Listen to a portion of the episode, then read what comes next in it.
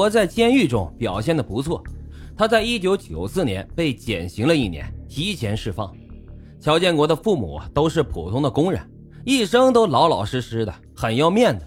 对于儿子这么小就被判刑，他们也是深感羞辱。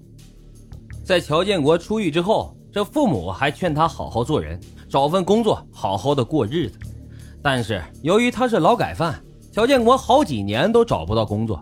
只能靠退休的父母养活自己，这郁闷之下，本来就酗酒的乔建国更是天天醉酒，后来居然还染上了毒瘾。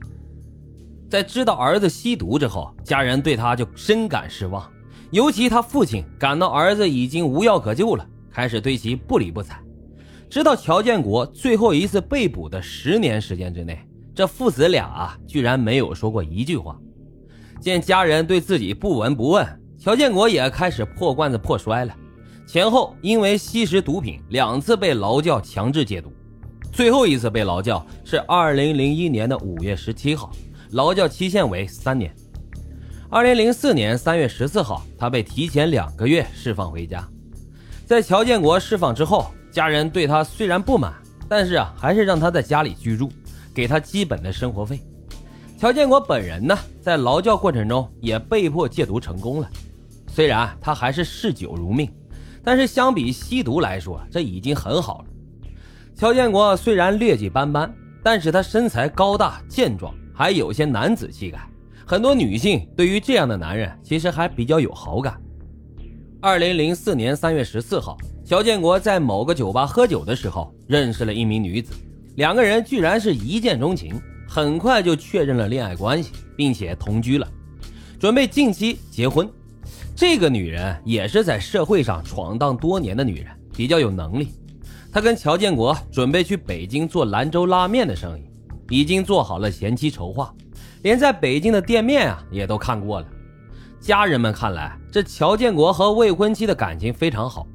后来，乔建国和警方对峙九天九夜的时候，也是靠着他的这个未婚妻的劝告，才最终让他出来。而他的未婚妻直到现在也不能相信乔建国就是那个掏肠恶魔，在家人的眼中，似乎小儿子乔建国一切都要走上正轨的时候，却突然犯下了这样令人发指的恶行。由于该案影响巨大，二零零五年一月十七号，张掖市中级人民法院对掏肠案件进行了公开审判，掏肠恶魔乔建国一审被判处了死刑，缓刑两年。剥夺政治权利终身，并且分别判处乔建国赔偿受害人林子和小花附带民事诉讼经济赔偿四千六百九十五点五元和八万七千一百六十二点五元。由此，这个案子看起来似乎是圆满的结束了。但是我们仔细推敲之后啊，疑点还是非常多的。我给大家总结了差不多有六个疑点。当然哈，我并不是说乔建国他不是凶手。就目前来看，乔建国呢也最有可能是凶手，只是这个案子确实有太多的疑点了，连法院也没有判死刑，而只是判了死缓。那么我们首先就来看这第一个疑点：乔建国当庭翻供，拒不认罪。其实杀人犯拒绝认罪并不稀奇，大部分的杀人犯，尤其是被判处死刑的时候都不会认罪，但是这个乔建国的表现却很特殊，让人有很大疑问。一月六号上午的八点四十分，穿着军用绿棉衣、下身穿着牛仔裤的乔建国被法警从看守所带到了甘州区的法院候审室。九点整，庭审正式开始。到了下午六点休庭，总共进行了八个多小时的审理。同样啊，令人没有想到的是，在庭审现场，乔建国不仅态度傲慢，回答法庭提问时，要么是避重就轻，要么是故意装傻。只承认了三起未遂案件是自己所为，对杀害林子、残害小花的两起案件当庭翻供，拒不承认这两起案子是他所为。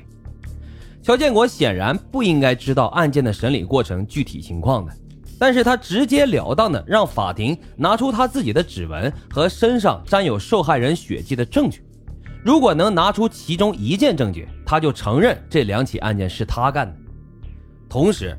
他还要求能证明他犯罪的所有证人都要出庭作证，以证明部分证人其中有问题。经过了八个多小时的法庭举证质证，当天的庭审并没有结束。七号审理将继续进行。显然，乔治国很清楚的知道警方没有相关证据。在十七号宣判之后，他当庭表示上诉。甘肃省高院通过审理，认定乔建国故意杀人、故意伤害犯罪事实不清，证据不足，发回张掖市中级法院重新审理该案。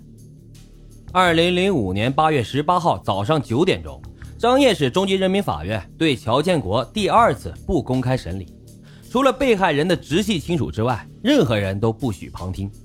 在当天的庭审中，乔建国仍然不承认两起掏肠案件是自己所为。他说，在公安机关所做的供述中，是公安人员对他引诱、提示和逼迫的结果。自己虽然有三起骚扰妇女的案件，但是从来都没有杀过人。二零零五年十二月下旬，张掖中院重审该案后，再次作出判决：被告人乔建国犯故意杀人罪、抢劫罪、强奸罪未遂、故意伤害罪，决定对其执行死刑，剥夺政治权利终身，并处罚金两千元。同时，判决乔建国赔偿附带民事诉讼原告人各项经济损失共计九万余元。重审一审宣判后，乔建国再次当庭提出上诉。不但否认了部分供述，还说自己啊有自首情节，应当从轻处罚。